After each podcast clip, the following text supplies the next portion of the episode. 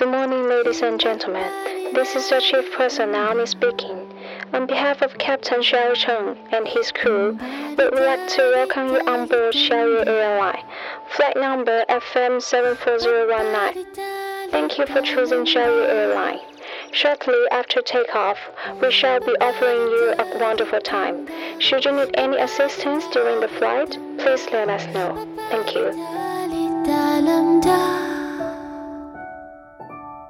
Bombarditali-tali-ya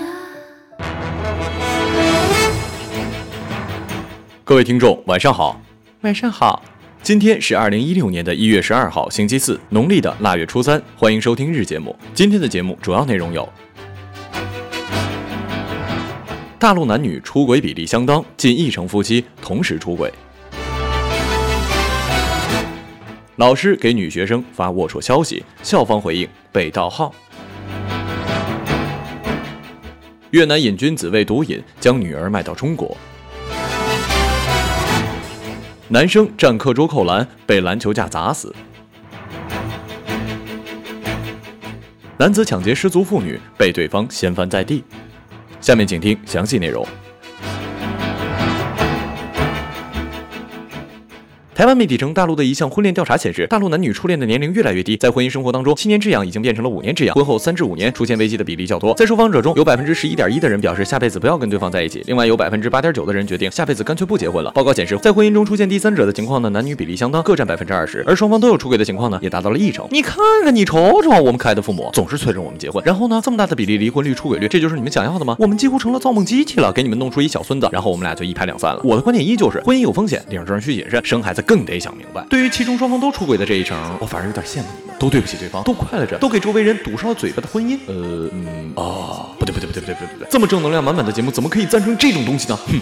分手快乐，祝你快乐，你可以找到更。微博网友艾特直播云南爆料称，昆明市的卫生学校第一班主任胡某某与其学生的聊天记录流出，内容不堪入目，很黄很暴力。胡某某还扬言威胁学生，信不信老子给你全部挂科？十一号下午，昆明市卫生学校一名姓武的副校长向记者证实了，该校确有胡某某，他也确系药剂师六班的班主任。那么，为人师表的人民教师怎么会在纯洁的校园里做出如此龌龊的事情呢？对此，校方解释是该老师网号被盗。我猜这所学校的王牌专业应该是城管吧，因为每次城管出事跟你们交代也是如出一辙呀。他们是临时工，你们是被盗号。不过我还是想奉劝这位，嗯，叫你老师，我觉得是侮辱老师。姓胡的临时工没法查，但是 QQ 我们如果想查，我们绝对可以查到当时的 IP。计算机高手绝对也可以找到到底是谁发的这条信息。你丫是老师就威胁同学挂科，你要是当看厕所的，是不是还威胁上厕所的人不给纸啊？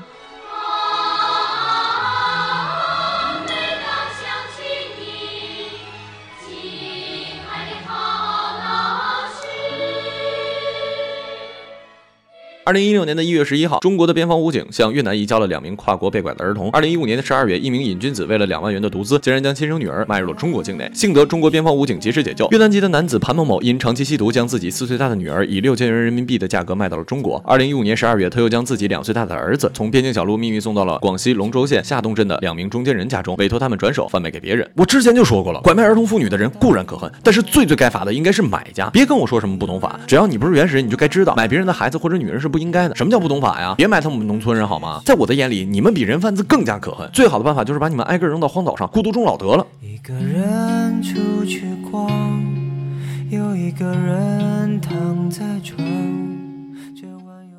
很多人都想扣篮，但并不是每个人都能扣得了的。近日，成都理工大学的职工篮球场上，三名初中同学想要扣篮扣不到，搬来桌子扣篮，导致了篮筐倒下，被砸死。初三男生杨某和三人在打球的时候，架子突然倒塌，杨某头部被砸中身亡。我相信所有的男孩子都有想过扣篮的愿望，即使像我这样的懒人，因为很帅呀、但是耍帅拿生命去换，真的就不值得了。而且在这里呢，我也要劝劝学校，对学校的设备多多维护一下。你没钱买新的那就算了，起码把旧的弄得安全一些呀。在这里也是愿小杨在下一个世界里可以成为乔丹吧。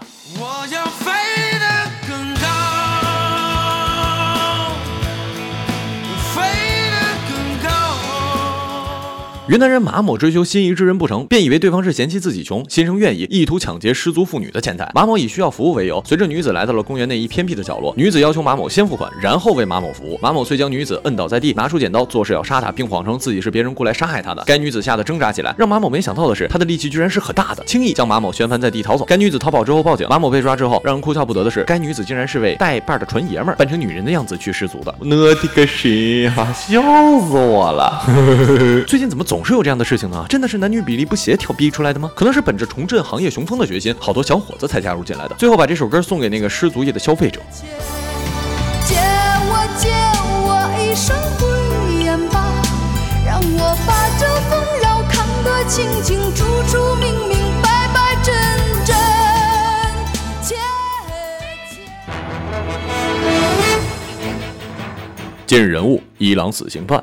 根据伊朗的法律，年满九岁的女孩就得自己来承担包括死刑在内的刑事责任。然而，国际公约禁止对十八岁以下的未成年人执行死刑。伊朗司法系统建立了未成年人矫正中心，也就是少管所，让被判死刑的孩子成长到十八岁再执行。摄影师进入了少管所，拍下了这里女囚们的生活。玛莎现实十七岁，她爱上了一个男孩，但她的父亲反对他们的婚姻，最后用一把菜刀杀死了父亲。她的兄弟要求判处她死刑。在伊朗适用于死刑的有谋杀、贩毒、持械抢劫等罪，执行方式一般是绞刑。十五岁的女孩被指控抢劫商店，当时她跟男友一同进入店内，但当警察来时，男友却自行逃跑，只有他被抓。现在事隔一年，他的死刑判决已经下达了，祖母前来探望他。另外一位十六岁的女孩，当她独自一人在家时，警察带着搜查令来到他们家，查出了二百五十克鸦片、三十克可卡因、二十克海洛因，这些毒品是属于她的父亲，但因为警察当时到达家中时只有她一人，她被逮捕并被拘留。目前她已经被拘禁了一年，还没有一个家人前来探望她。好了，以上就是本期节目的全部内容，感谢各位的收听，我们下期节目再见。再见，有彩蛋哦。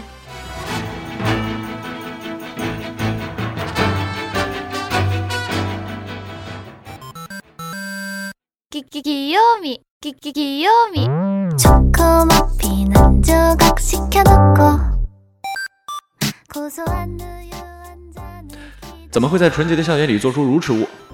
怎么会在如怎么会在纯洁的校园里做出如此龌龊？怎么会在纯洁的校园里做出如此龌龊？不对不对不对， 怎么会在纯洁的校园里做出如此龌龊？不不不不！怎么会在纯洁的校园里做出如此？怎么会在纯洁的校园里做出如此龌龊的？怎么会在？怎么会在纯洁的校园里做出如此呢？